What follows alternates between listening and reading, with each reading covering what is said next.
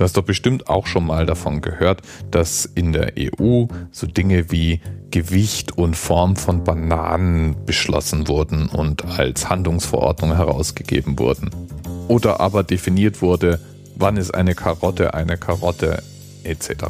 Und wenn du jetzt darüber immer mal den Kopf schüttelst und dir denkst, ja, mag ja sein, es macht ja vielleicht den Handel einfacher, aber es ist doch total absurd, und sowas können auch nur die überregulierenden Europäer tun, dann sei dir gesagt, dem ist nicht so.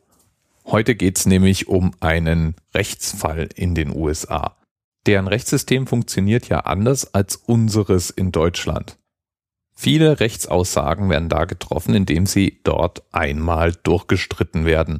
Die Arbeit von Anwälten und Richtern ist dann eben auch alle diese Präzedenzfälle, die schon einmal zu einem erfolgreichen Cheatspruch geführt haben, parat zu haben. Solche Präzedenzfälle können dann manchmal sehr weitreichende Wirkungen haben, sind dann später Argumentationsgrundlage für viele, viele andere Entscheidungen. Und je mehr andere Entscheidungen sich auf diese Präzedenzfälle stützen, desto mehr Gewicht, Stabilität und Berechtigung haben diese Aussagen dann.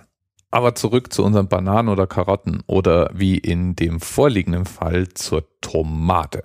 Es ist ja schließlich so, dass solche Diskussionen und Entscheidungen immer auch einen seriösen, ernsthaften Hintergrund haben. Und der hat meistens auch rechtliche Gründe, nämlich zum Beispiel Handelsrecht, das unterschiedlich besteuert oder unterschiedliche Gebührenordnungen vorsieht.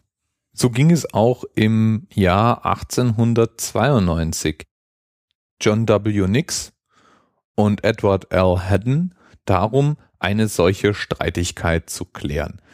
Mr. Haddon war nämlich Collector of the Port of New York, also so eine Art Gebühreneintreiber für den Hafen in New York. Und John Nix war jemand, der Handel trieb.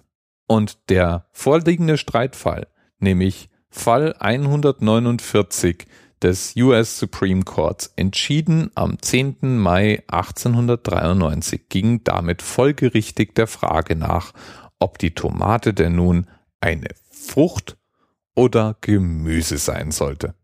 Das war nämlich nicht so ganz eindeutig definiert, beziehungsweise es gab Wörterbuchdefinitionen, die von der botanischen Definition abwichen.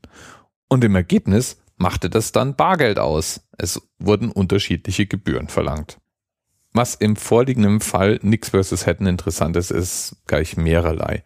Einmal, es ist ein Supreme Court Case. Das heißt, es wurde eskaliert bis zum höchsten amerikanischen Gericht. Zweitens, in diesem Fall, der dann zum Schluss einstimmig beschlossen wurde, und es wurde damals einstimmig festgelegt, die Tomate wäre ein Gemüse, in diesem Fall nun wurden vor Gericht zum Beispiel handelsübliche Wörterbücher vorgelesen, wie zum Beispiel das Webster's Dictionary. Beide Streitparteien lasen aus Wörterbüchern vor. Das Hohe Gericht durfte sich die Definitionen der Worte Pea, Eggplant, Cucumber, Squash, Pepper oder auch von Potato, Turnip, Parsnip, Cauliflower, Cabbage, Carrot und Bienen anhören. Das heißt einmal quer durch den Gemüsegarten und es muss großartig gewesen sein, die wirklich wichtigen Dinge zu verhandeln. Am Ende fällte das Gericht dann auch eine Entscheidung basierend auf besagten Definitionen. Es hätte ja wahrscheinlich auch nicht geholfen, einen Botaniker reinzuholen, denn Gurken und Tomaten sind ja in der Tat botanisch als Beeren anzusehen. Die Begründung, die das Hohe Gericht zum Schluss verlas, enthielt unter anderem die Aussage, dass ja Tomaten nun mal nicht als Dessert gegessen würden, sondern als Beilage zum Hauptgang oder in Salaten und damit mehr den Gemüsesorten zuzurechnen seien als den Früchten.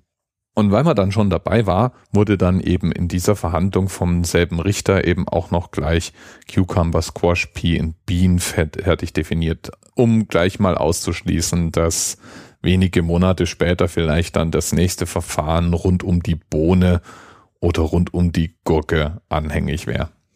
Und weil der Amtsschimmel so schön wiehert, hat das dann Auswirkungen bis in die Neuzeit, 2007 wurde sich nämlich auf genau dieses Urteil bezogen, als New Jersey die Tomate zu seinem offiziellen Symbolgemüse und eben nicht zur Symbolfrucht erklärte. Denn eine offizielle Frucht gibt's auch seit 2003. Die Blueberry, die Blaubeere, ist die offizielle Staatsfrucht. Ein Glück, dass wir das jetzt auch wissen. Und alles nur wegen US Supreme Court Decision 149. Bis bald. TMRS 10, 9, 8. The experience of 47 individual medical officers. Was hier über die Geheimzahl der Illuminaten steht. Und die 23. Und die 5. Wieso die 5? Die 5 ist die Quersumme von der 23.